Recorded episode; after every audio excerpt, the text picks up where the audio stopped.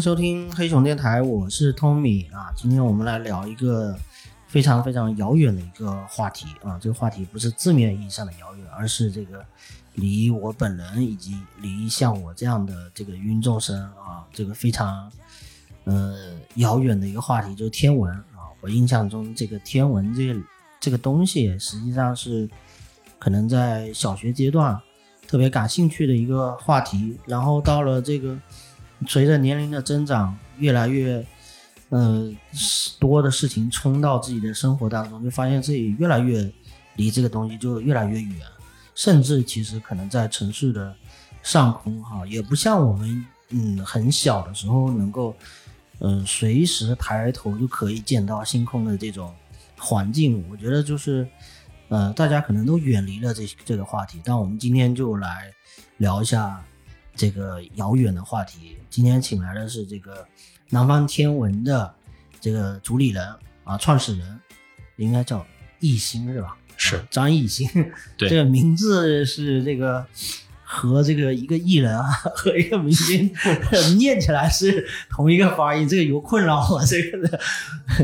嗯啊，但是艺兴这两个字呢，这个字。我怎么跟大家解释呢？这个这个这俩字啊，你就看到这字，就会觉得这东西好像这个人啊，就跟这个天文就有点关系，不知道冥冥之中会有这种注定。哦，我就不知道这个呃，我们来来立新跟大家介绍一下这个自己和这个南方天文这个这个项目。OK，呃，各位各位好，我叫张艺兴啊。嗯，我们在二零一九年在厦门发起了这个南方天文工作室。那其实说到做这个工作室啊，就像刚才主持人说一样，我们这个应该是在开始的时候有三四个小伙伴。那我在这里面呢，我们就联合来创办了这个工作室。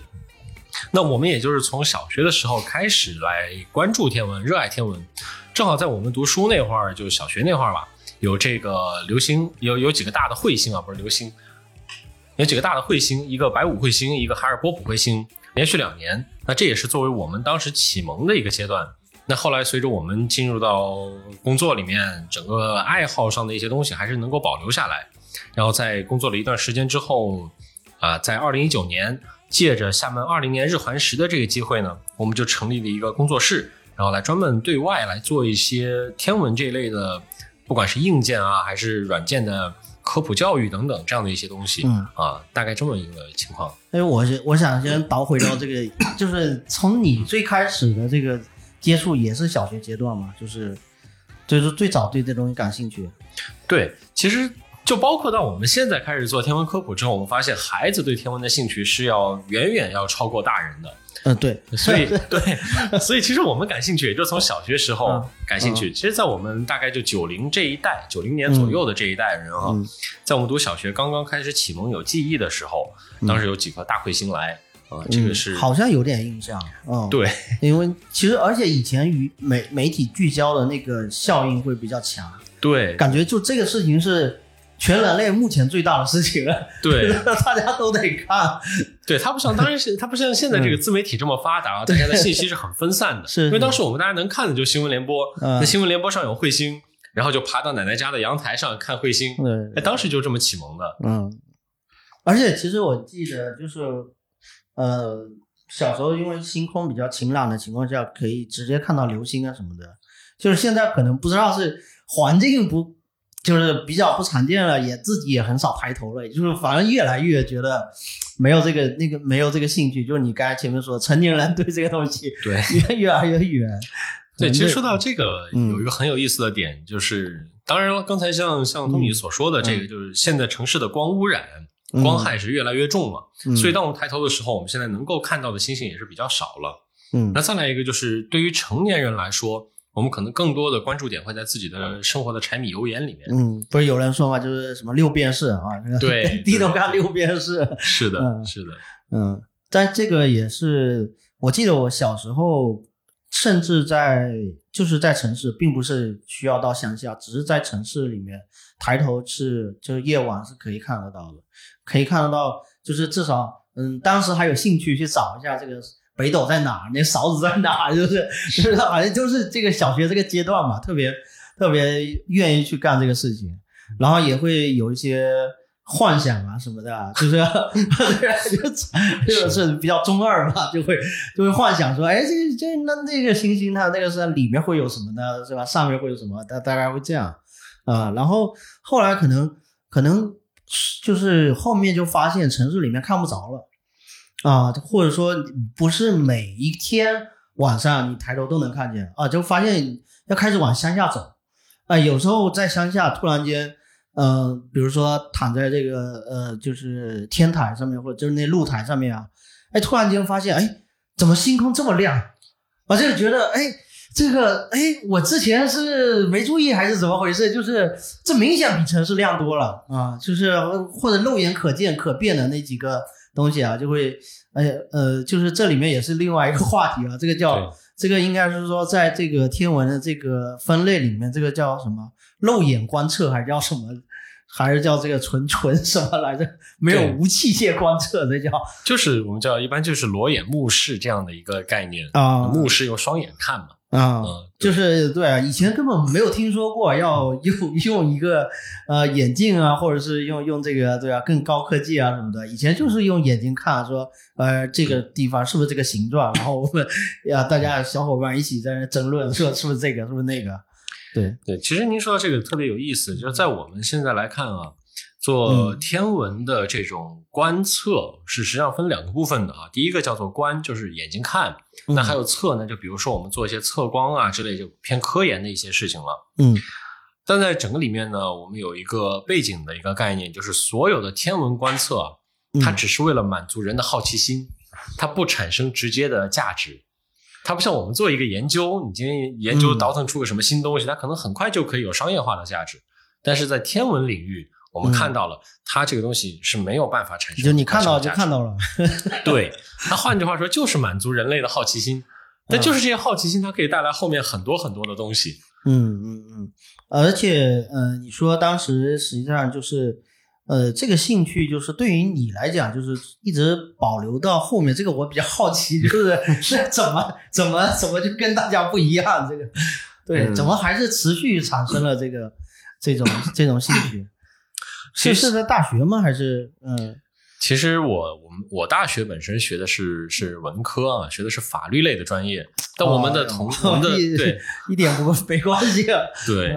我们的联合创始人里面呢，那是有学真正从天文专业或者地理专业出身的。哎，等一下，等一下，插一句，插一句，有有天文这个专业？有啊，厦大就有天文系。是吗？对，我一直不知道有这种专业，我知道 像什么地理什么的有，但是我不知道天文也是。它真的就是它是一种像本科一样的，就是。对啊，就是他从本科开始，本科、研究生、硕士研究生、博士研究生都有哦。它归为理科哦，所以就理科的特点就是它没有办法很快的变现，这也是我刚才说到的这个话题啊。是是，它和航空航天，就大家可能很多时候觉得航空航天和天文很接近，但是偏偏航空航天它是属于工科的范畴哦。对，这是两个不同的学科。嗯嗯嗯，所以天文一般来说是归在物理学的这个范畴下。你像我们现在做的一些天文观测呢，它其实很多时候只是用来验证物理上的某一个猜想，嗯，是属于这样一个概念的。那我我记得，因为前不久看了一个电影叫《奥本海默》嘛，啊对，然后这里面也有，就是奥本海默一开始的时候，他也是通过这个理论物理在计算那个黑洞嘛，对，然后就是这完全就是在对于我们这种这个这个凡夫俗子来讲啊，就是。就是很难想象，就是完全无法，已经超越我们认知了。就是你通过计算能得出来一个很遥远的一个物理现象，然后呃后续证明了这个，就是目前可能还没有办法证明，但是嗯理论是这么个理论啊，包括爱因斯坦也是用理论来证明说这个东西会会有这个什么平方啊跟那个物质的那个，对啊，这我就觉得太神奇了这个。就是奥本海默的这个原子弹，应该说是人类唯一的一个你已经知道了原理之后，然后去造出来的一个武器。哦，而像其他的，比如说像我们发现火药，只是偶然发现，哎，这些东西消失啊，它能够在自然环境下遇到火星，它就点燃。嗯，只是知道现象，但是为什么会是这样的？那我们当时是不知道的。那其实你说到这个点是非常好的一个点，就比如说在我们观测天文的时候，太阳它为什么能够源源不断的产生能量？哦，它其实就是因为内部在不停的发生核聚变。哦，对，嗯。其实这个也是我们在现在在天文科普领域，我们经常会和大家去说到的一些话题，就是从嗯。大家可能看到的生活里面所有的现象，然后引发到它背后，其实归根结底都是物理的现象，那也和嗯。天文是非常相关的。嗯，所以有一有句话叫做这个天文是物理加上数学，有这呃，么个说话我们我们说专业的天文，对这个我们因为创业创业团队里面就有专门天文毕业的。啊？天文是什么呢？天文就是呃基础物理嗯加上数学，那可能还在这里面还有一些地理啊这样的一些知识。嗯，那另外呢，计算机编程再加上几门外语，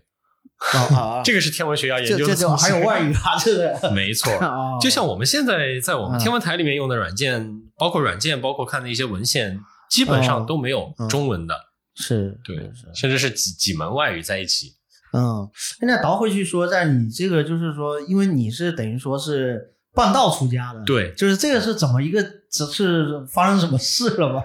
嗯。其实应该说和最近这几年入坑哈，我们叫入坑的这哎，个爱好者，入坑啊，对，和他们是很接近的。嗯就是最开始你是有天文爱好，然后随着天文爱好，它可能一起来的就是你我们一般来说，就你喜欢天文的人呢，嗯你对自然科学、对自然风光的这种喜欢，或者对户外运动啊这些，你也会本能的有一种喜欢。就这些爱好，它可能是比较趋近的。嗯，那我呢是属于天文爱好一直保留着，嗯然后像日环食啊、像日食啊、月食啊这些都会去看，流星雨啊都会去追，就属于爱好这个事情。但是真正开始萌发要去创业的这个念头，嗯是属于到后面就开始玩摄影。嗯，那现在我们绝大多数的我们的客户、我们的用户啊，都是以天文摄影作为一个切入口，来嗯重新回到天文这个爱好领域的。哦，对，就是原来可能我们只是看，那看了以后是属于在我自己脑袋里面的，但现在随着社交媒体发达了，这个成像技术发达了，那我就可以拍下来，然后在我的朋友圈里面来做一些这个对外的一些。哦，我大概觉得就是这个好像是一个逻辑闭环，对 这个我的输出还是可以那个，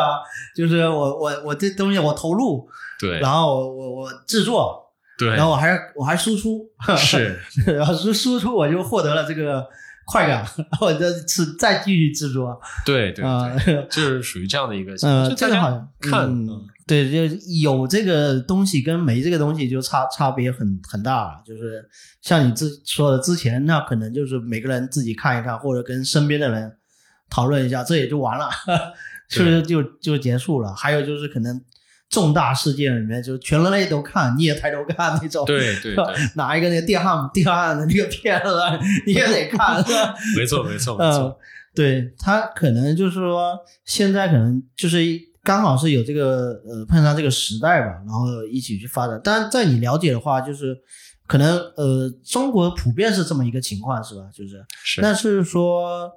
那海外它它是一直持续有天文的观测的这个这种爱好者群体嘛？就是他原来也没有社交网络，我的意思是对对对对对，这个在国外是一个完全相反的一个情况，特别我们说的国外特指欧美国家哈，相对发达的这些国家。嗯 嗯那么天文对于他们来说呢，就是呃，它是属于它，就像我们刚才聊整个天文里面，你可能背景涉及到的是地理，涉及到的是气象，嗯呃，物理这样的一些东西。所以它不是一个简单的一个像一个学科，像画画、像艺术这种，它嗯背景是很丰富的。那么也就意味着你在这个国家的教育里面，它的基础综合的教育嗯是要铺得综合的开。学科对嗯对，那像欧美呢，他们可以做到什么？就比如像像欧洲很多地方啊、嗯美国他们也是啊，就这个小学开始，嗯老师就会带着大家做一些基础的天文的这个学习，嗯甚至他们的天文普及率是非常高的。啊，你可能孩子到个十来岁的时候，家人会家长会送一个天文望远镜作为一个礼物。那当然，在国内现在也开始有这样的，也就是说，我们现在国内是很像这个当年的欧美，啊，对，啊或者曾经人家都是那个那个阶段，是吧？应该说现在两边反过来了。啊，就是可能在九十年、在两千年之前，他们的不管是天文观测还是业余爱好层面的天文哈，是走的非常非常靠前的。嗯他们的综合科普教育是做的很强，就不要说国外，就包括到嗯对岸像台湾省的这个部分，嗯嗯，他们的综合天文教育也是非常靠前的。嗯那但是呢，最近这几年，就是特别到两千二零一零年之后，嗯我们就大陆国内的这个经济发展水平起来了。嗯那相反，国外它的呃整体的社会氛围呃就没有那那么的超前了。所以我们现在发现一个状况是什么呢？就是国内的爱好者普遍都是像比较年轻的，可能二三十岁、三四十岁这个群体作为主力军，嗯，但是国外呢，基本都五六十岁老头子，就当年的爱好者还一还是那波。人老了，对对，那波爱好者老了，但新的爱好者是属于没有太多新的。青青黄不接啊，对对对，啊。那我们国内就风水轮流转，对，嗯我们国内就正好是在七八十年代这一批，它是一个断档期，或者八十年代末到九十年代初的这段时间，嗯是国内爱好者断档的。嗯像厦门的这个陈东华老师，嗯，他自己有两颗发现的小行星嗯啊，他两颗，一颗命名叫鼓浪屿，一颗叫做厦门二中，给他的母校的。嗯就像他们这一这一批的爱好者，就属于当时中，他用他自己的话说哈，叫是中国的星星火种，就指嗯最后的火种了。嗯那相反，他们往后传承下来，嗯嗯，大概是这样一个一个情况。嗯，而就像你说的，刚才像这种发现小行星这种事情是。在这个爱好群爱好者群体里面，就是我我我不知道啊，因为我纯外行啊，我就觉得这个东西是不是就是让爱好者挺兴奋的一个事情啊？它它可能是一个可遇不可求的东西，因为你不可能天一天每天晚上在那找，对，嗯就是一个可遇不可求的事儿。嗯，因为从我们说发现小行星这个事情啊，你不光发现小行星，发现新的超新星啊等等的、嗯。新的这些东西，爱好者都有能力发现，嗯，但是在规则里面是谁先发现谁先上报，那是作为首先发现者，他是有一定的叫做我们说命名啊或者其他的一些特权。啊，对，那而且像现在我们比如说一颗小行星的发现，它不是像在之前有些这个像吉利啊有出现一些乌龙事件，嗯但真正的小行星发现呢，你首先是要能够确认发现了一个新的天体，在已有的数据库里面没有这个天体。嗯，那就比如说我们每天看天上的这些星星，像您刚才说北斗七星，嗯它的位置可能在几千年来都是固定的。嗯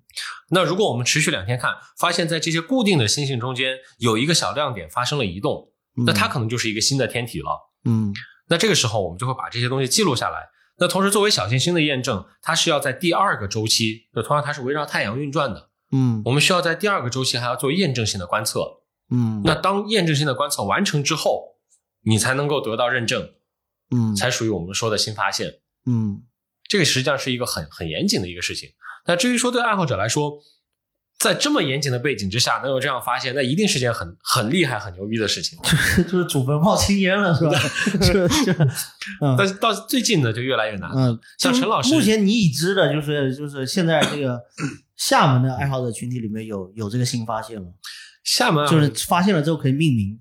呃，嗯早些早先有，但最近嗯这几年不太可能有了。哦，对，因为现在我们全部都是电子化的，像几个专业的台站，就是哦真正国家队，我们就说不管是中国的还是国外的，国家队入场了，啊，你是说民间打不过这些专业的？不可能打得过的。那人家第一个人家望远镜的口径，我们可能用个十四英寸，人家三百多毫米，啊，人家动不动半米、两米、三米啊，哦，他们的聚光就能力悬悬殊太大了，人家还拿着工资在那。对，而且人家是用机器来占，因为就嗯哦我们是肉眼来看哦，人家是每天拍图，然后用机器自动化的分析，哦嗯，基本就没我们什么事儿了。哦，那就是说这个东西可以可以可以把它给拿一边去了，就是这个这个不是说爱好者现在奔着这个去的，因为我老想着说，我要是爱好者，我我我设身处地的想，我要是我要是这个天文爱好者，我这我发现了一颗星，然后我能命名它，那我这肯定是我这个做这件事情特别大的一个价值 可能是最大的价值了。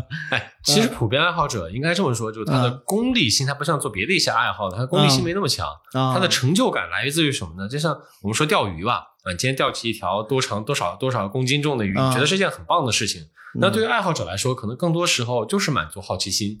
原来我听说的，现在我真的用肉眼看到它了，嗯，或者说我真的把它拍摄下来了。嗯那我这种就是别人也拍过，也可能也差不多。但问题是这次是你自己拍的，对，就我对因为我也看过你们一些那个像一些记录嘛，纪录片这种，嗯嗯，就是一个就明显看到天上没发生什么事，就可能一个小小点飞过去，然后底下一群人狂欢，然后我就想说这什么情况？然后刚刚你又提到，刚才你也提了那个钓鱼钓嗯鱼这个事情，我在想你们这个跟钓鱼佬真的是有有一些共性吧？就是是的，就是人群中那个很小众、很小众的那个，然后呢，这个乐趣嘛，又很难去跟外人去讲。就是如果你不钓鱼，我跟你是没办法去讲我这个快乐。我钓到了鱼，我还把鱼给放了，你这这要外人在在想这个事情，到底你这个你这个追求是个啥？就是对，嗯像现在，所以说你说的这个话题是很有意思的，就是如何在天文的观测中让用户或者说让参与者来产生成就感。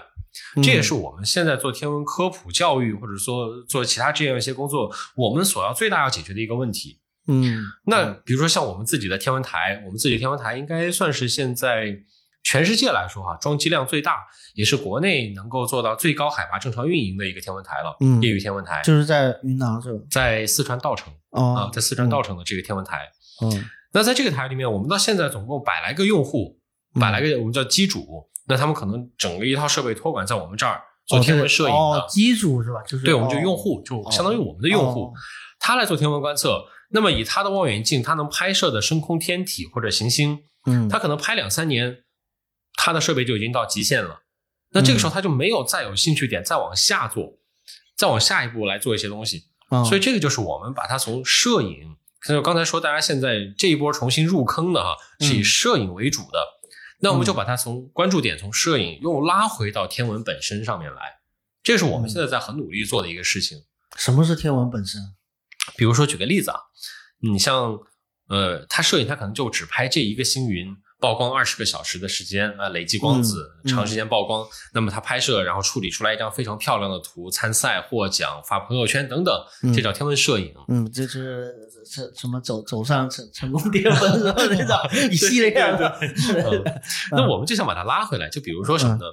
呃，今天的这个时间，我们发现这个这个区域疑似存在一颗超新星爆发，嗯那我们就调动大家一起来拍摄，来做验证。哦对，然后再比如说，在这个区域内，我们发现一颗存在可能一颗彗星，我们就引导大家来观测彗星，嗯然后来分析，哎，为什么每一颗的彗星尾巴是不一样的？嗯嗯，嗯，就带着大家来探讨这一类的话题。啊那这样，他对天文爱好就可以推动他走很远。啊，就是说这个在这个东西上面去找他纵深里面，再去找更深入一点的地方对啊，去，撬这个这个东西。就把摄影的爱好，嗯然后又拉回到观测本身。就摄影它是一种嗯手段，那摄影它还是比较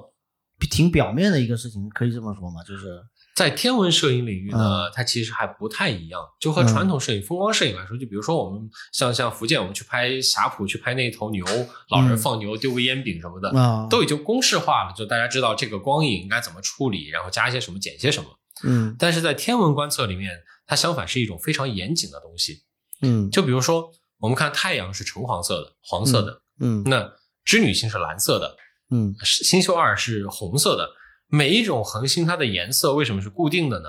嗯，是因为它的温度就导致了它的颜色就是这些颜色。或换句话说，我们人类形成视觉的颜色辨别也和天文它是一个就是这样一个关系。对我们肉眼也得识别出来，就这种对看这嗯所以，基于我们已经知道天上这些星星它每一个是什么颜色，那么也就是说，天上天文摄影里面的所有的色彩它是非常科学的，不是说我觉得这个颜色好看我就往里加一点儿，我觉得这个颜色不好看我就减一点儿，嗯，它是很科学的。就这个、这个星云它是红，它该是红色，那就一定是红色，嗯包括是 RGB 比例是多少的红色都是非常精确的。嗯嗯这个这就是天文摄影的一些东西，嗯所以我们会把他的关注点引导到这个地方来。哦，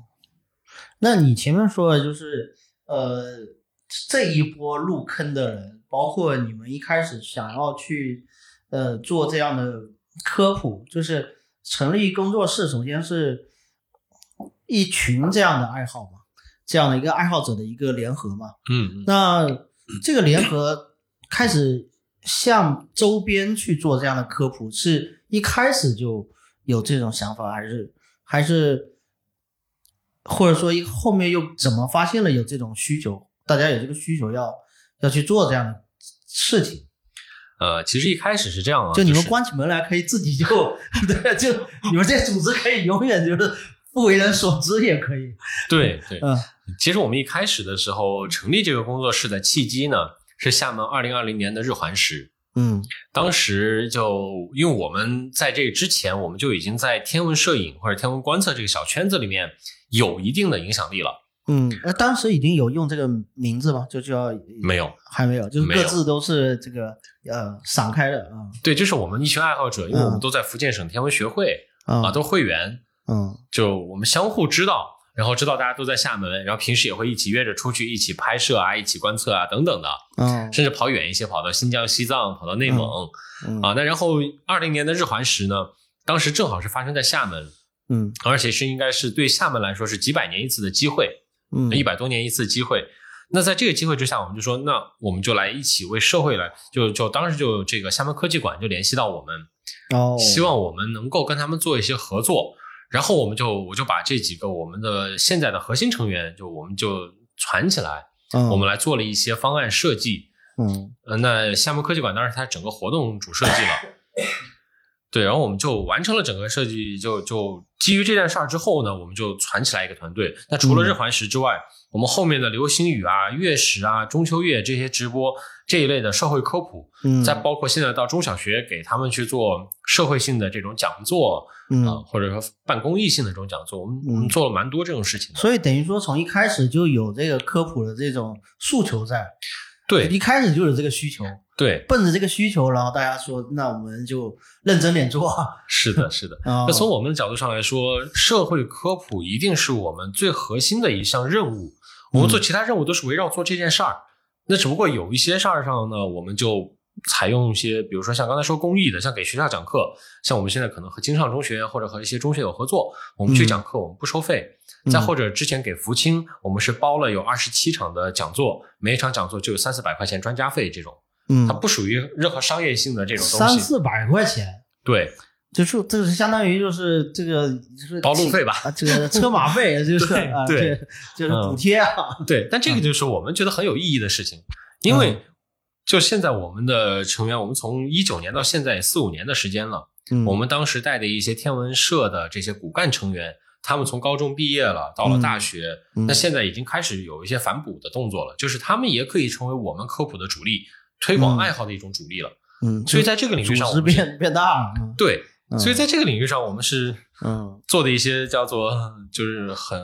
你说情怀也罢，或者说非盈利也罢，嗯我们是希望把这种爱好或者说这种关注点能够培养和推广起那来。那那打比方说，像你，因为可能接触的更多的是厦门这边，包括福建这边的这种学校吧。在这种学校目前的这种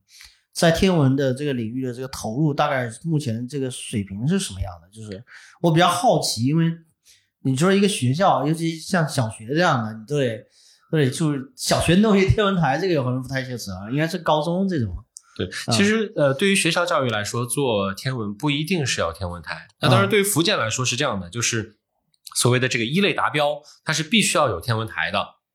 你说学校对，他自己的这它个必须要建个天文台，才能是才能评级为一类达标学校。啊哦，，对，哦是有这样的一些呃，当然这个规定不是不一定像我说这么具体啊，哦，它可能是类似于这样的一些规定。就是有可能他有这个硬指标在，嗯对他得做这个操作啊。对，那再来一个方面，这个我们说有硬件了，那软件上面呢，学校一般都会有天文社团，嗯，那这种天文社团会有一个指导老师，嗯这个指导老师基本上都是来自于地理或者物理相关的这种专业的老师嗯来做指导。就某一个副科老师啊，哎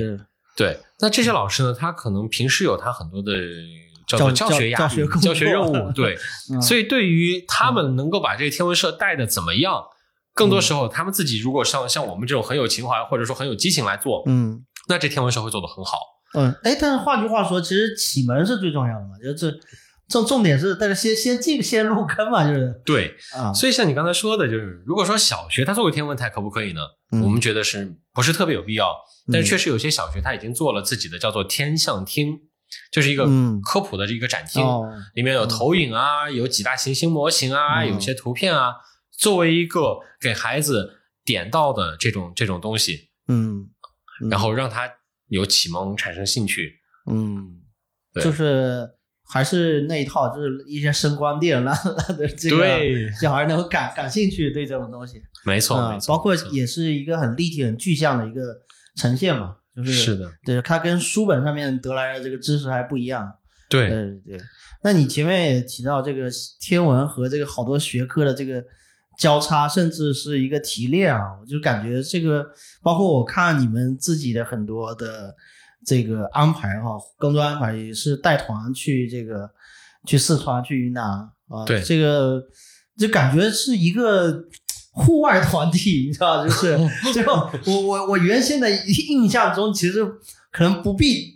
不必跑这么远，或者说不必要大费周折，还要这个又又又得。又得吃穿住行各方面都得都得弄弄好，这个嗯完全是一个旅行社啊，这个全包了。去那儿就是还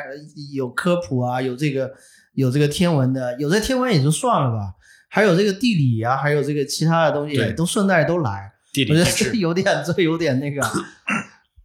其实我们应该算是就做大自然科学的这一个范畴。对这个就就是前几年挺 就是慢慢开始流行的这种研学啊，或者是户外啊，这个带着孩子出去啊，就是一方面也是接触大自然，然后顺便可能对于家长来讲，就是顺便还有东西可以学得到，然后就是这都是两全其乐的一个事情。就往往是觉得这个东嗯西是对孩子有兴趣啊，但实际上做下来以后，发现可能第一天、第二天家长说带着孩子来啊，你你们给孩子讲就行了，我们是来休闲的。我拿手机，对，然后到了第三天之后，就发现 嗯。家长围过来听，把孩子挤在后面，孩子蹭不进来的这种，对，很很会有蛮多这种现象。那其实也侧面说明，就自然科学对于我们现在普通就是社会民众来说啊，对于每一个人他都是内心有这个点的。就人有点麻木了，就是我们是对跟着你就不把它撵到那个户外，咱是没有这个体会，就是嗯不会往那儿想，我要去了解这个东西。对，嗯，像你说那个，嗯我为什么要跑到那些地方去看呢？因为这些东西是在厦门或者说在福建，你可能永远没有办法想象的。嗯就比如说我们在在我们自己的稻城的天文台，我们就基于天文台来做啊，嗯在天文台周边，我们可以从整个地层里面看到地球几千万年的变迁。嗯，每一层它可能是原来是河流，后来是沙地，再后来哎，怎么一是山。怎么直接就看地上了？因为我们盖那个天文嗯台的时候，往地下挖，它可能有几米的，就可以看到整个地层的变化。哦，对，那再然后呢？这些你说和天文有没有关系？嗯完全有关系。地球上为什么会这么多铁元素？嗯那其实是因为第一代恒星消亡了之后，第二代、嗯第三代恒星它逐渐聚集了更多的重元素。嗯就核恒星核聚变了之后，它就会产生废料，那可能就重的像铁啊这样的一些元素嗯啊。嗯然后这些东西呢，就会成为在我们在户外做综合探究的。嗯那比如说我们呃现在看到这条河流流下来，哎，它的这个沙滩是怎么样，它的石滩是怎么样一个形态？OK，晚上的时候我们用望远镜来看火星，嗯看到上面或者看到月球上面，可以看到有一些环形山，这些陨击坑它是怎么来的？也有一些地表的情况，这种啊观测上面能得出来，就是你必须通过对于地球的地理的一个知识来去推测那个地方的大概的感觉。它其实是两个交互的，就比如说像嗯您刚才说，这是很重要的一个一个方向哈。嗯另外一个方向呢，就是比如说像我们看到火星最高的奥林匹亚山两万米，这是太阳系第一高峰。嗯我们可以通过对火星上的这个东西的探测，来导推嗯地球上，比如说像珠峰或者地球另外的一些高峰，它最高可以到多少？那这个哦现在的专业叫做行星地质，它也是一个很热门的专业。哦，就再细分了。对 对，这是专业天文学里面，就刚才你问天文学有没有这个专业，它可能本科是通用的物理，到了研究生阶段或者到博士生阶段，它就来研究行星地质。哦，可能就是如果真的有那个未来，就是可能马斯克干的再好一点啊，就是真的是动不动就往往外星飞了。这个时候啊，就是所所谓的这个大移民时代开启了之后，那可能首先也确实是需要这个地质学家各方面，就还是那一套。对 就你得先搞基建，得搞这个，得搞勘察去。是的，对啊，其实现刚才说的，我们说行星地质是现在一个热门学科，那另外一个学科就是相关于小行星的一些研究。嗯那像国内现在已经有几家民营公司来做小行星探矿的，而且这个东西是很容易成为现实的。就它可能是我们现在人类航空航天，你说宇宙大移民啊，这个是前置科技树，你必须点了这个技能点，嗯你才能点后面的东西。就是有可能是嗯资源的这个获取，它可能可以通过无人机或者用什么，它对可以呃对人先不用，先不用载人 来回去。是的，是的，嗯是的。嗯，也对，也对，这个合理。对，就比如说像我们国家那个月球的飞船，它到月球去采集土壤样本，嗯，类似于这样的一些工作。嗯，那么它可能有一些新的元素，那这些元素可以在下一步的人类的工业或者科技的发展里面，它起到很重要的一个作用的。嗯，嗯就像我们我们经常会开玩笑嘛，现在有一种有一种观点，就是比如说像这个非洲的啊，像像南美洲、中美洲的阿斯特克，或者像是玛雅人，为什么他们没有能够成为一个很强大的文明？他们有很久的历史，那就为什么中断了？嗯那很重要一个原因，就是因为他们当地不存在很便捷能够开采的铜矿、铁矿，嗯，所以在原材料上他们缺失了，就导致后来西班牙殖民者去用火枪对着他们的石头、木质砍刀，就是存在这种现象。嗯那人类探索宇宙会不会也是因为缺少某种核心的能源？嗯就比如说我们现在还在想怎么用化石能啊、用液体燃料把火箭推上天，嗯那，会不会是缺少这种能源？所以我们一直在一个很浅的科技树上一直点，但是点歪了。就是刘慈欣刘慈欣设想的，就是对对有人在阻阻挠我们这个探索，对，其实这个是最近一种很一种比较流行的一种观点。哦，就是我我觉得这还挺有意思的，就是说，呃，天文本身就是包括，其实其实现在也涉及到一些呃科幻的概念了，变成就是呃看星星嘛，就本然后本质上是看星星，但是就是还是之前说的，就是这有一些联想和有一些嗯在科学的基础上建建立的一些一些一些联想，这个在在。就是爱好者群体里面也会往这个角度去走嘛，还是大家都是就是有点像就是钓鱼佬，就我今天我今天就是就是钓鱼，我这个这个这个海洋怎么生态什么的跟我没啥关系，我就我今天就钓鱼，会会有这种。应该说，从有人类开始，一直到现在，对星空的观察和想象，它是从来没停止过的。嗯 可能我们现在想的看到一个星星，我们会想到从物理的角度上去解释它的一些东西啊，这是对于比较发烧友。那可能对于入门爱好者，他看到哇，这个木星上面有个大红斑，它是一个持续了四百年的风暴，他看到了，他感受到了，到此为止。嗯那么再或者有些更入门的爱好者，他会做什么呢？流星来了，我许个愿啊，今年考公上岸了，哎爸爸妈妈健康长寿，类似于这样的，这是现代人的表现。嗯。如果我们往前倒个几千年呢？我们说到两千年前到三千年前，古代埃及人、古代希腊人，他们看像我们现在说天上的天鹅座、嗯。天琴座、天鹰座，这些都是来源于人类的他们当时的神话体系。它包括中国的星官，我们说的嗯。碧秀啊、这样的呃三元四象、二十八宿，嗯。这个都是都是人类基于当时的科技水平，你说它是科幻也罢，说是科学解释也罢，这是人类就是也做了一个自己的一个投射嘛，就是一个文化上的一个一个投射，投射到那个对星空上以及用这些东西来解释人类生活中的现象，啊，比如说 火星运到哪我们说的现在，哎呀，我这个犯水逆。然后水逆对，这个其实嗯就是一种，就古代巴比伦人或者说古代的吉普赛人基于天文的观测，他们倒推出来的一种现象。嗯，啊，包括这个这个星座，这这这个是可以，就是从你的角度，这个东西是可以否定的吗？哎，这个 怎么说呢？就是在古古人的科学认知水平上，嗯这是他能做到的极限。嗯你比如中国古代也是啊，这个我们说，呃，现在我命犯太岁，太岁我们说的是这个这个行星整个这个体系，嗯以及中国在古代它是有司天监这个官职的，就呃专门通过天象嗯，给国家夜 夜观星象，哎老夫昨昨夜夜观星象，对对对对，有有大凶，咱们帝国有大凶，对，而这个官职还还还不是所有人都能当的，也不是能够乱讲话的嗯，是，啊，它是属于这样的，就知天命嗯，这样的一个角色。那么到了现在呢？到了现在，我们可能我们通过天文的观测，我们来发现这颗恒星它的寿命是怎么样的。那我们人类的母恒星就太阳，它会是怎么样？这嗯其实它本质的逻辑上是一样。而至于星座来算这个东西嗯啊，或者说我们现在年轻人可能更多关注的就是我我是什么什么星座啊，就黄道十二宫的这套体系，嗯它更多时候是一种大数据的推演。就在古代人里面，比如说嗯我这个时间段出生的人啊、太阳正好运行到双鱼座了，OK，那我就是双鱼座这个星座的。嗯，这个星座呢，他们的个性上有些什么共性？性啊？哎，抓起来，它嗯是一种基于大数据嗯。你说它有没有科学性嗯？一定是有的。嗯所有基于这种数据分析的，它一定是有科学背景的。嗯但是如果我们从专业科学来说的话，有一句话叫做有个有个形容词叫做相关性不足。嗯，你可以从数据上归纳出这个现象，但是为什么有这些人从双鱼座出生，他就有这个性格特质？嗯你是没有相关性论证的。就是更多的他跟他出生的月份，你要强说的话，那可能跟月份相关性可能还更大点。但这个相关性呢，嗯就是我们你没有办法从真正理论的角度上，就比如说我们知道这个一个中子撞击另外一个铀原子，它可以产生什么，这是你有很具体的理论分析，嗯基于唯物的这个分析的。嗯，但星座呢，我们是只是只能通过数据归纳，你找不到实质的相关性的连接，嗯是这样的。嗯，呃，你你也说了，就是从从这个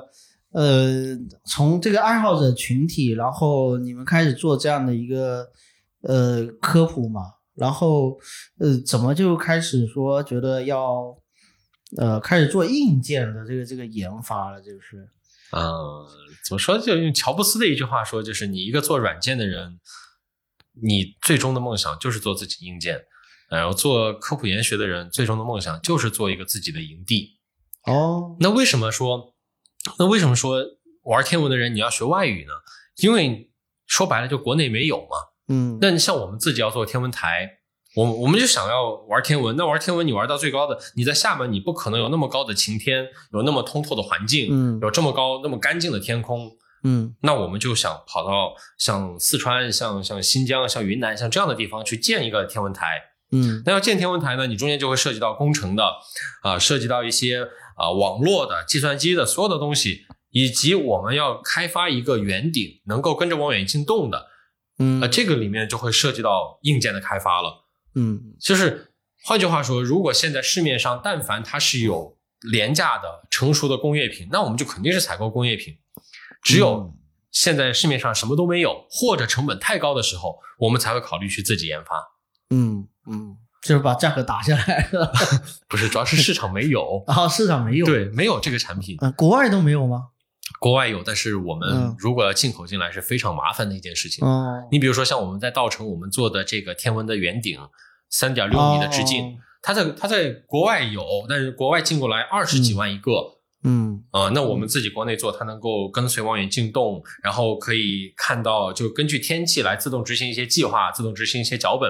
那我们的成本就可以把它打得很低，嗯，我们才有批量做的可能性。嗯，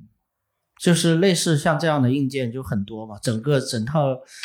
就是天天文观测来讲，它从这个就是这个望远镜，然后到这个摄影器材，然后到这个赤道仪各方面的东西，它都是就说你或者说呃，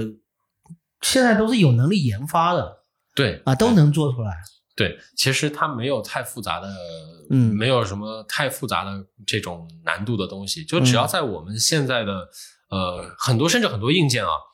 本科生毕业了，他就已经具备了这种研发能力。嗯啊，，其实我们现在国应该说绝大多数，就比如说像我们现在用的而且国内等等的，都是制这样的造。制造工厂，就是世界工厂嘛，应该是。对对，啊这个是国内非常强的你。只需要拼几个模块，这些东西可能有的就现成的，就是咱咱就拼起来了。对，那无非就是在嗯这里面，我们可能在精度上面啊，或者在它性能上面啊，我们会再往上再挖一截。嗯啊，就举个简单例子，我们现在大家摄影可能会用到云台，嗯一个是控制俯仰轴，就像包括海康监控，它那个大的球啊，嗯它也可以控制一个水平转向，一个垂直转向。但是它能不能把这个球反过来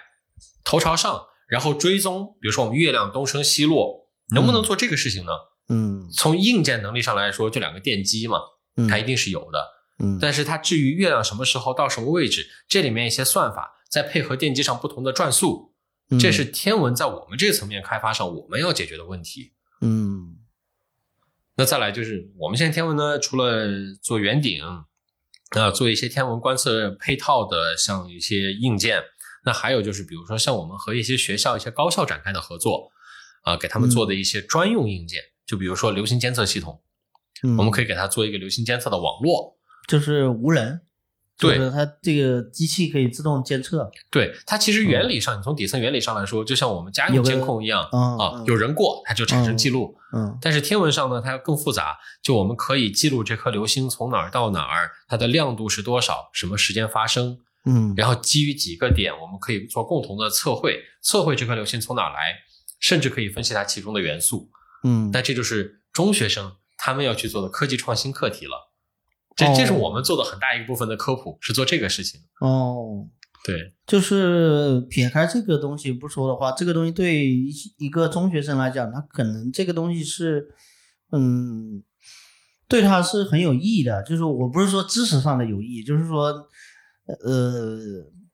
对他未来考试或者升学这个东西是是 是有帮助的，可以这么说吗？呃，嗯现在有帮助，要不然就参加天文奥赛，嗯然后个别学校它又有定向招的，就是你要在天文创新的这个领域上有一些东西了，OK，然后你报天文系，你可能有一些优势。但是你你得我所知，走这个路子才，对啊对哦，那据我所知，就是真正报天文系的还是很少的，啊。因为大家看不到就业前景，呃对对，我是这 这个很毕业现实的。去天文台是。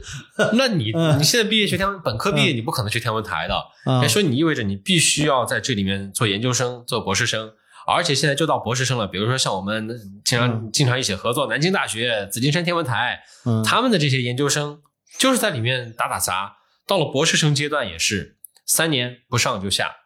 就是你三年没有成果出来，那你就是往外面走，哦也不会让你留的。嗯这个这个，所以这个是在科研领域一个很现实的一个问题。嗯，就是这个，就是你如果真的走这个专业路线的话，就是也要考虑生计问题。嗯、，对，你说很简单的吧，就是如果你现在是一个，比如说法学的博士，或者是一个工商学的博士，嗯，你随便找地方，你就可以有很高的收入。很成熟的市场。对嗯，但是你告诉人家我是一个天文学博士，你就像到了一个地方告诉他我是一个哲学博士，能干嘛？是对，那能干嘛？这是一个很大的一个问题。就光月光星象。对你不可能给老板算命，对吧？但是对天文学家也不可能做这个事情。对，对，要是他在这个，哎，你要是真的要有个摆摊的，说我是这个 这个专业的，对，嗯，那其实就像我们刚才顺这个话题聊的话，我们也可以发现，就是如果说就中学生做一个科创课题啊，嗯。他要能够把几颗流星定轨，做出这样的一些研发，那么也就必须意味着他具备了综合的物理的、地理的、嗯。数学的、计算机计算机的的基础知识嗯，他把这些知识糅合在一起，然后做出一个项目来，嗯，它是一个非常综合的。嗯。那所以我们刚才说的第一部分呢，就是嗯，观观测天文，它就满足人类的好奇心。但是为了要能满足好奇心，你需要在各个科技树上你都要点一些东西，嗯，这也是推动了科技的发展。就跟我前阵子看，就是因为人太累的时候，就只会想要刷那个短视频嘛，哦有时候刷短视频刷到这个很多钓鱼佬的视频，嗯，就是老婆问老公说：“你不是说一开始买个杆嘛？”然后就是买了个杆，好，这这多少长的？要两米的。啊，然后说：“哎呀，这个这个掉不了那个，我现在换一个三米或者三米五的哦，啊，然后再换一长的。啊最后说我得要一个那个吧，要一个那个吧。最后就那个视频因为搞笑的嘛，哦，最后就说，哎，我呃换了一台换了一台吉普，然后呢，那呃这个皮卡又不够了，换了吉普，然后后面又买了艘船，啊，就是对对，对对，就是这个呃，为了这个达到这个目的，中间可以可以要增加很多很多的东西，没错。嗯，就是我们一开始我们在厦门开始做这个南方天文，也就带了本本地很多爱好者，我们大家一起，比如说到军营村呐、啊，到镇海角啊，到这样一些地方来组织观测，大家开始讨论买什么望远镜，买什么相机。嗯嗯后面我们就发现，可能在当时来看，最大的天文设备是什么呢？是一台能够开野路的、有大空间的车。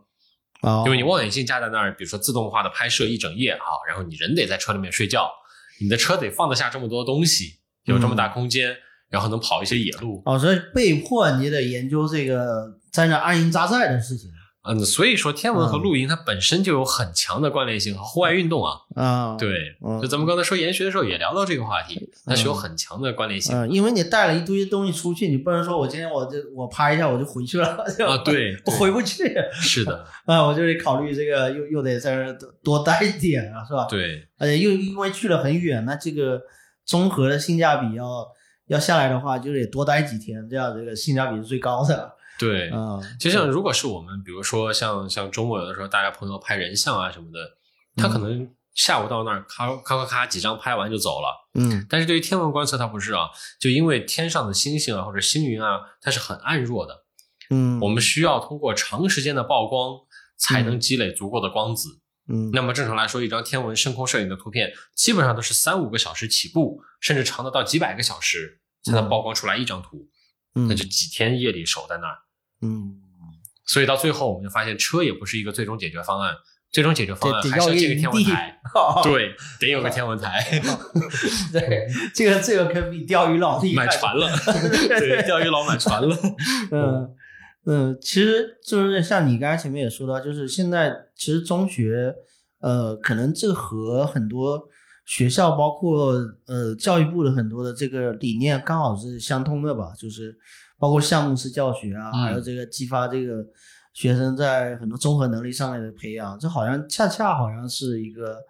就是跟跟上面的这个思想好像好像对上了的感觉，就是。对，其实因为嗯。我们自己的敏感性比较低，就是虽然我学法律的，但是可能更多性格上，就我们这群人他都都是属于技术宅的这个这种类型的，嗯啊。所以对于这种政策的敏感性，我们其实没有那么高，嗯，但可能就偏偏恰巧我们做的一些事情是和他们对得上了，嗯国家的一些大方向对得上了。嗯嗯，因为你刚才说到，确实是，呃，在这种跨学科的这个综合，这个真是，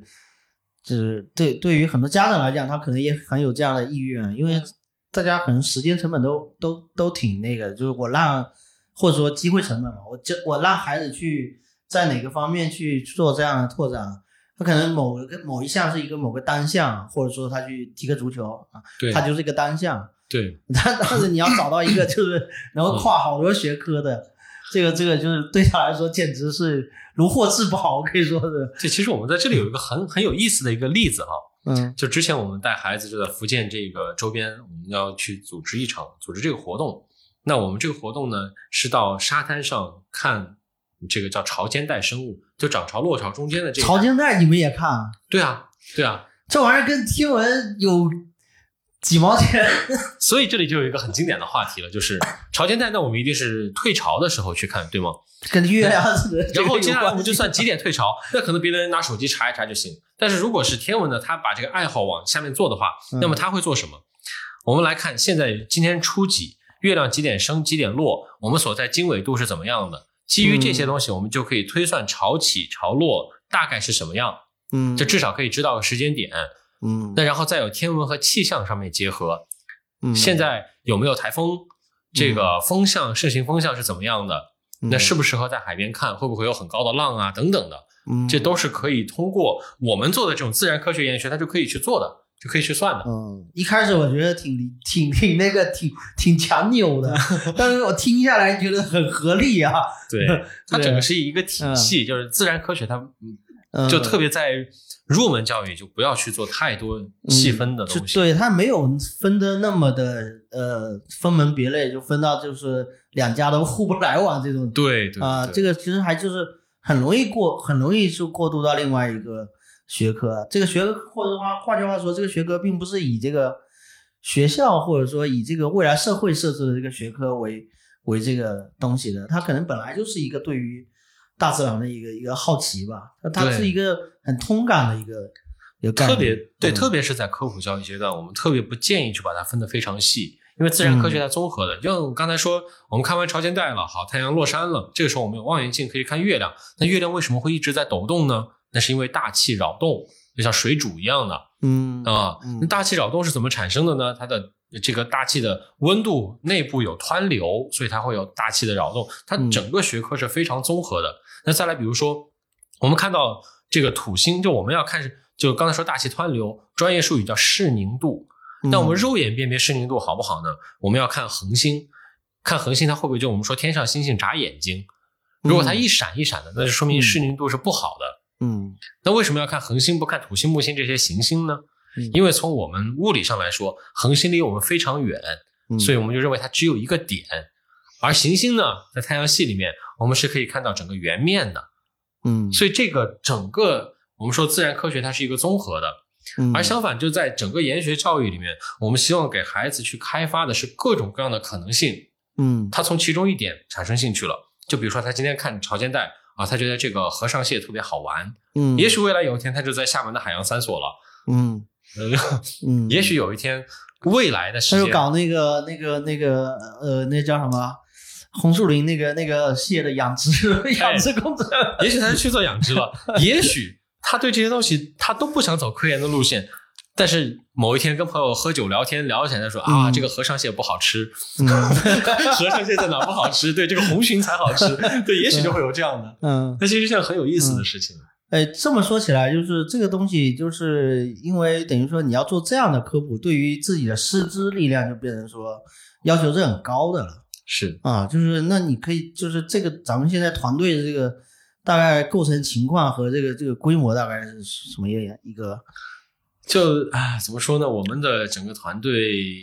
从核心骨干上面来说，核心骨干应该是十来人的一个核心骨干。那嗯外围的还有一些属于兼职性质的老师也有。你说这骨干已经有十来人，就十来人是呃呃全职吗？对全职对在厦门呃，哦，我们在几个点，还几个点啊？对，我们在昆明有自己的设备厂，嗯然后在稻城有自己天文台，就是属于要台长维护值班的。在厦门这边，嗯比如说像我，还有像像一些我们做课程开发的老师，主要是在这些地方。嗯那么整个团队里面分成几块业务，但其实人是很精简的。那嗯人的这个，就我们的团队呢，呃，比如说，就是他综合素质都都得挺挺高的，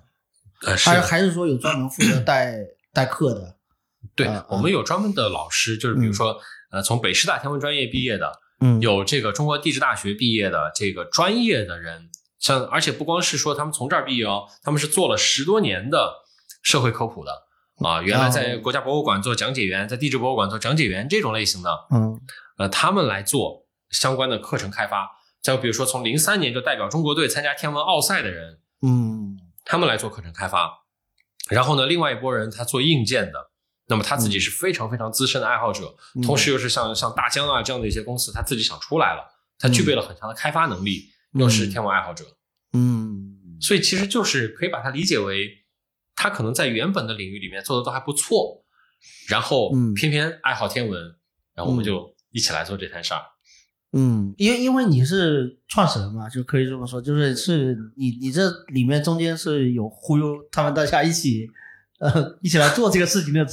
这这个过程吗？还是嗯，嗯其实应该说就是机缘巧合。比如嗯说，我们其实全国天文爱好者，他并不是并不是想象的，就是嗯很多的。可能像我们做到天文摄影这个，你扳着指头数，全国可能也就那么万把来人的爱好者。这群体嗯这个爱好是很小众的。嗯呃，所以在这个环境里面，可能我们大家就你是爱好者，我是爱好者，OK，我们在这里面聊，然后发现有些共同点，嗯然后接下来就大家就一起做。嗯那最早最早做南方天文的时候，可能在小圈子里面没人知道嗯啊，也就我们几个爱好者平时一起出摊一起玩儿，玩儿久了以后，大家说那一起来做点事儿吧。嗯嗯，那另外呢，就是南方天文做起来了之后，像我们的远程台的、像硬件开发的团队，是属于在我们做完社会科普有一定影响力之后，这些人加入到我们里面来。嗯那当然，这个过程中也有很多的不叫忽悠哈，就是大家一起来探讨未来能做些什么。嗯，因为在我看来，这已经不是说呃兴趣小组或者说一个工工作室了，这已经是一个正规公司了，应该可以说是。是个公嗯，就我们是有注册的实体的，对商业的实体的。对对，包括还有这个这有有工厂，有有这个台，有这个对，就就已经呃大家都分散开来，然后这已经是大厂了，可以这么说，就是一个 嗯 就是商业化是养活自己很重要的一件事儿，是就能够是支持我大家都得去做。大家都得吃饭，然后对你就不能说这个东西我是纯科普公益啊，对，嗯就是所以说，在这个上面呢，我们还是有很多的人。就我我的一个观念，可能这个是呃我之前的职业经历出来的哈。就在在做整个团队的时候，我的一个想法就是，每一个团队每一个部分的人，你们尽可能的去玩你们自己认为最有意思的东西，嗯。然后再来一波人，比如说像我，我来想怎么样把这东西商业化。哦。就比如说我们现在给学校推的整个流行监测系统，嗯。其实它并不是一个一开始我就拍了脑袋我说我要做这个产品，它没有，就是我们自己是爱好者，我们想玩流行监测，嗯。我想把这个东西做起来，那然后我就去开发硬件、开发技术、软件等等，做完了之后，也许市场它就有了，嗯。啊、然后就就比如说有学校觉得你们这个很好，就想采购，那最开始找我们的做这件事儿的是南京大学，嗯。就我们从来都没有想到过，像这种国内一流的这些学校会找到像我们这种当时我们自认为是属于草台班子啊，当然现在可能也是 有点草台班子的这种属性的 啊，就商业化它是这么这么个逻辑，就是呃自己可能做一半，剩下一半是客户教教这个团队一起就是共同成长的，对呃共共同往前走的一个过程。啊，对，就比如说像南大之前就上个月刚刚交付了一套设备，叫做天文气象天文综合这个监测站，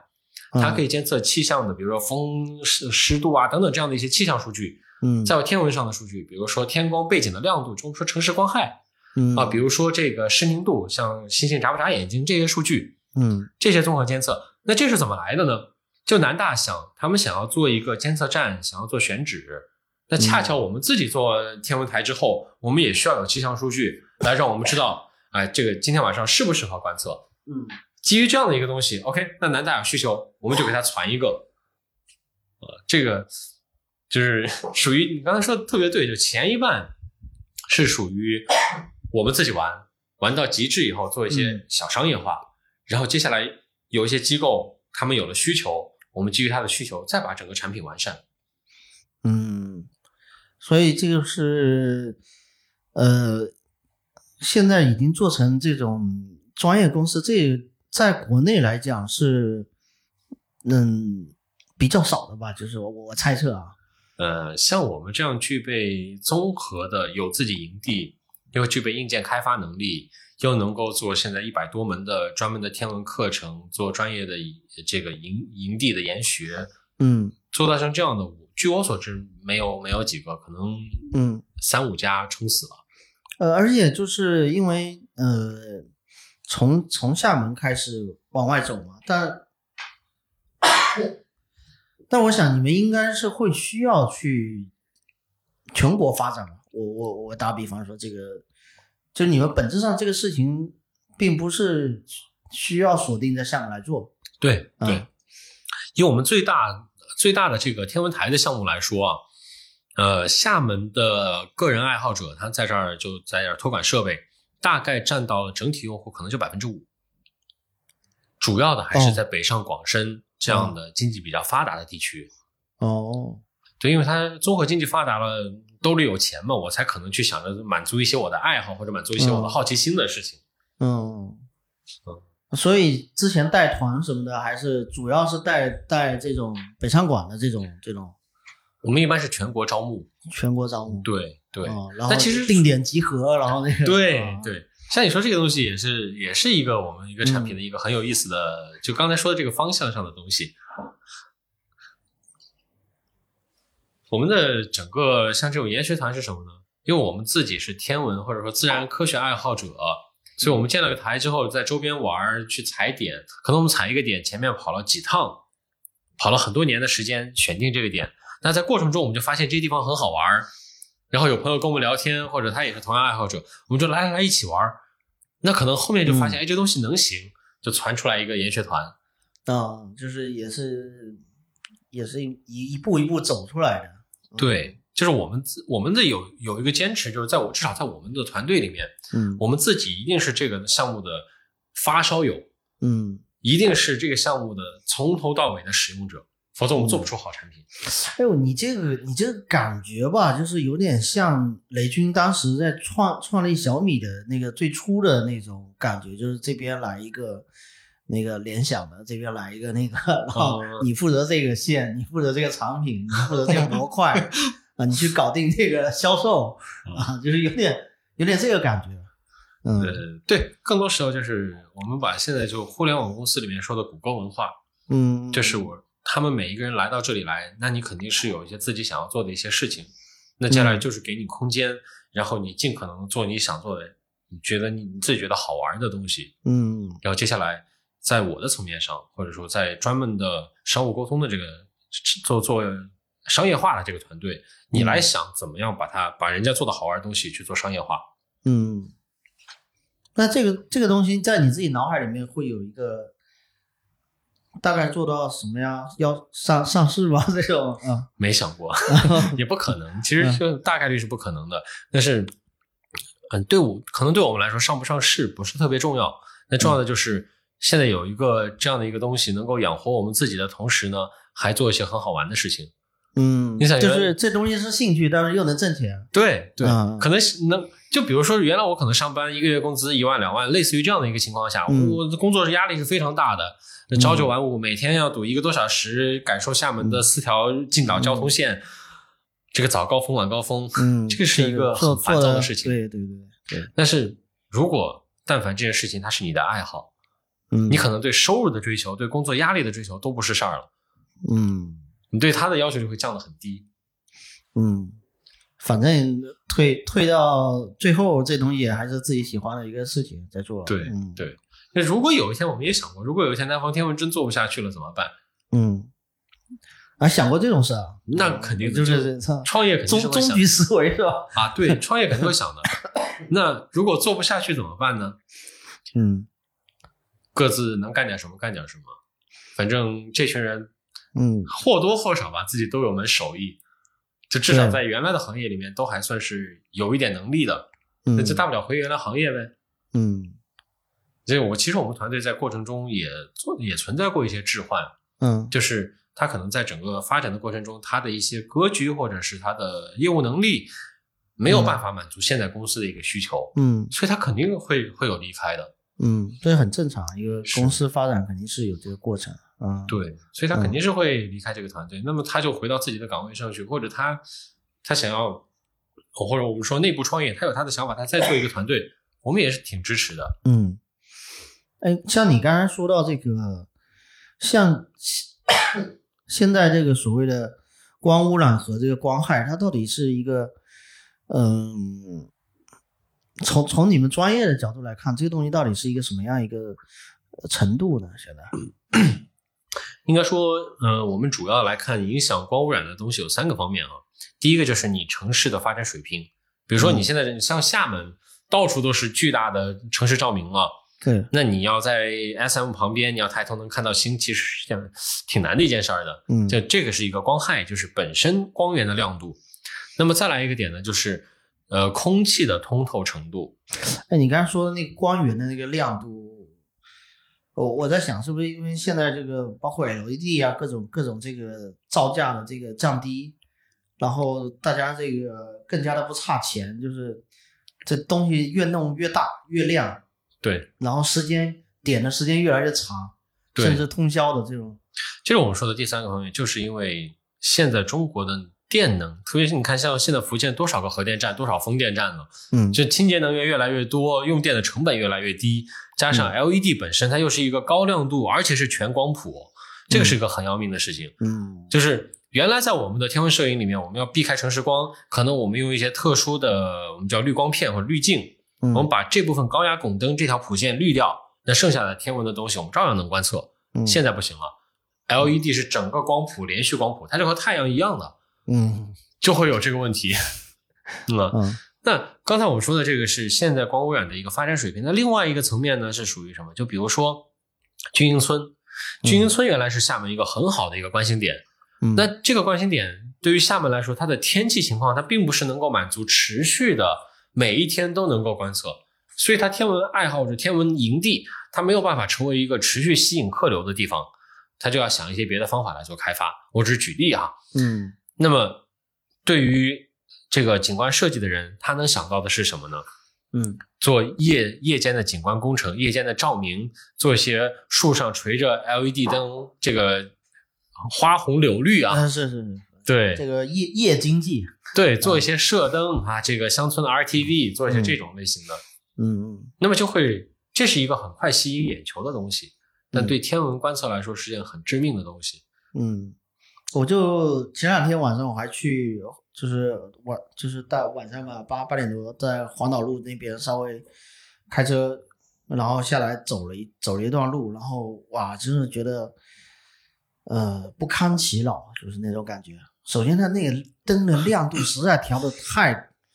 夸张了，我能知道它的用意是什么，就是而且还用大红色的那种，嗯就是吸引人嘛。嗯，就现在这这不就是把你把你当做一个苍蝇一样嗯 吸引，就是 没法人当人，你知道吗那种感觉，完全是动物那种。就是把你吸引过去，然后呢，还是放那个就是很熟的那种音乐。哦，整个海滩本来是一个，就是你不要说天文了，就是咱们就是往海边走走。你说这给游客这个东西，你是游客也是他享受得来吗？这个东西，就我在海边海滩上，然后它还有各种灯带啊，嗯，往那个海浪上面打，哦，就把这个这一片海整个变成野生堤坝这种，就是要需要做到这种程度啊！我是觉得，应该这个事情呢，我觉得应该这么来看哈，就是你刚才说这个，就造景的这一块，嗯。它和它和这个景区运营的整体的思路是很很有关系的。嗯。就是一方面呢，是他的老板他可能确实没有意意识到我需要做一些保护或者说灯光的控制，可能也没有什么法律法规说有规定这个呃亮度要到多少，这个对哎，这个东西没有啊，还有呢，就是可能有一些是属于我们说，不管是他的用户还是他的开发者，他的这个品味，嗯可能没有那么高。就像你刚才说一些野生堤堤坝这种，确实是存在的。那嗯这里呢有一个很好的点，就是现在国际上在做一个东西叫 IDA 的一个组织，就是国际暗夜公园。嗯国际暗夜公园做的是什么？它就是在某一个区域，它形成一个保护区。这个保护区里面，我们就是呃控制灯光，能够让大家能够更好的享受星空。但是它在这里的控制灯光，不是说让大家都把灯给灭了。嗯在 IDA 的官网上有这样的一句话，很棒。他说：“我们要的不是关掉灯，我们要的是高品质的照明。”嗯那就比如说在步道上，我们做什么呢？你可能原来就是巨大的灯带，我看着花红柳绿的，然后照着每个人都是灯光从下往上，像个鬼影一样的啊。就是你连那个台阶你都看不见，就是那个灯对灯应该打在脚底下，不是说对。往眼睛里面照，就经常是这种。对，他要做的就是我在特定的区域，比如说路边上，我就向下的这个灯，嗯。而且比如说用太阳能啊，用低照度的灯，能够保证大家看到的同时，都能够享受本身属于地球的这种暗夜环境。嗯，这个这个确实是，呃，我记得原原来在台湾，应该在台北那个玉山吧，就是哎，对对对，晚上爬玉山的时候，我当时就感觉，因为玉山上可以直接看那个幺零幺嘛，我当时就觉得说怎么这么黑呀、就是、嗯，就是哪哪都是，你要 再往前走，可能就快要那个看不见路了那种。但是你就是差那么一点点，是刚好够你走路的。对啊，就是那种感觉，整个整片都是，嗯，差不多漆黑的这种感觉。嗯但是他要把一个，我们从这个角度上说啊，就是要把一个景区做成暗夜公园，它意味着背后要做的事情非常多。你不光是要做高品质的、合理的照明，嗯你周边的景区配套，比如说道路设计，你怎么样让人没有大太阳照的时候，你走路不会摔倒？嗯景区的配套，然后运营时间，晚上该怎么样？比如说山上防蛇啊等等，所有的东西都是要做到很多配套的。这个是很多人没有能，就大部分的公园他没有这个能力。那他的做法怎么办呢？点上灯，做个野生堤坝，那是最简单的。对，就是简单粗暴嘛，就是。对，就像我们说，嗯，就我们做天文台之后吧，有很多的营地、园区什么的找到我们，希望把天文的东西融合进他们的这种叫做啊、呃营地生态里面，嗯就希望把天文做一个主题。哦，我知道这个就是让天文来赋能一下。对 对对对对对哎，就用天文赋能，就相当于你游客来了以后，嗯你白天玩农家乐，晚上你还可以用我们给他们做的天文台或者望远镜来看一看星星。然后，其实他们这些民宿，他们遇到一个问题点是什么呢？太同质化了，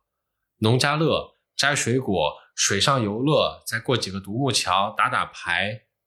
泡泡茶，在闽南嘛泡泡茶，好了就没有了。所以他们希望有一些东西能够破圈。啊，这个时候天文天文是给到他们的一个点，嗯，那就看对，就像他们的就是看看的认知有没有同频啊，就是对找到契合的这种合作啊。对嗯，这倒是也也是，嗯、它可以去延伸的地方真的也也挺多的啊。是虽然就是聊之前我还觉得这个东西是挺就是挺遥远的一件事情啊，就是对，呃，然后聊到现在发现这个东西也，你说你他可以把这个看星星这个事情撇开，倒也有很多这个乐趣啊。天文本身它的它的辐射面是相当相当大的，嗯，不只说看星星这么简单。是是是是是，所以这个聊这期很有收获，嗯，非常有收获。然后呃，呃，有希望听呃听众听到现在呢，有什么这个有收获呢？或者说有跟有一些问题呢，也可以在评论区里面呃跟。跟我们留言啊，我觉得这个还是挺好的，因为我们也是确实一直都在致力于去聊一些看上去在大众层面上比较小众的这些呃亚文化也好，或者说这个小圈子也好啊，就是大家都是小圈子碰小圈子啊，这做播客的人也 是个小圈子，也也跟这个在这看新的这个钓鱼佬也跟差 差不多了，对对，所以这个也是。今天和这个南方天文一块来来聊这个天文，也是觉得收获很大，然后也也希望这个以后还有呃更多的机会和就是聊这方面的话题吧。嗯，当然也看这个大家有什么这种问题，我们可以去定向去聊。呃，然后你这边还有什么这个呃觉得不够尽兴的地方？我觉得或者说我我们有没有什么是遗漏的地方？哎，我觉得其实。挺好的了，就是还是希望大家能够在就听众嘛，总结一下，总结一下，对，就还是希望听众能够在各种繁忙的工作里面，其实可以抽那么点时间抬头看看星星。嗯，抬头一看，一个飞机 飞机飞过去了，对，这个是件很尴尬的一件事情。对，就是也就这个本身这个东西呢是挺有意思的。嗯，啊，希望就是这种或者说。我们接下来就是我们想做的，通过我们的一些努力，让别人、让我们的爱这个爱好者或者爱好者之外的普通市民，他有机会能够了解到一些天文。对，就是更多的破圈的这个这种感觉，让更多人去，就是不知道从哪个路径，就是就就是到这个里面来。是的，这而且从刚才前面我们聊的也知道，就是说它涉及的面很广。那对于小孩子来说，这是一个很好的一个跨学科的一个。学习的一个机会，但对于成年人来说，这个是可能是一个怎么说呢？休闲，呃，也是一个去户外的一个奔头，我觉得 也是挺好的一个一个一个东西。而且对于呃，对于家里人很怎么说呢？对个人来讲，它是一个行程挺长的一个。长线的一个旅游计划是的，就是跟钓鱼不一样。比如说，你跟老婆说我去钓鱼了，那那你明天就得回来啊，或者那你就去个周末吧。啊，你跟老婆说我去关心了，啊，那你下个月见。对，这个对，确实是有这种，就很难理解，怎么会一去去这么长时间？所以我们经常说，这种玩天文的人呢，跟家里面是很难交代的。你都是晚上出门，对吧？嗯，嗯。是，这个是特别，嗯，需是需要，就是呃，当然也希望这个家属能够收听我们这个节目啊，知道这个 大家都是一个非常这个非常怎么说呢，非常单纯的，非常单纯的一群人。是，对，好，我们今天感谢啊，这个是来参加我们这个这个节目，然后对，然后今天就聊到这里，然后跟大家说拜拜，喂，大家拜拜。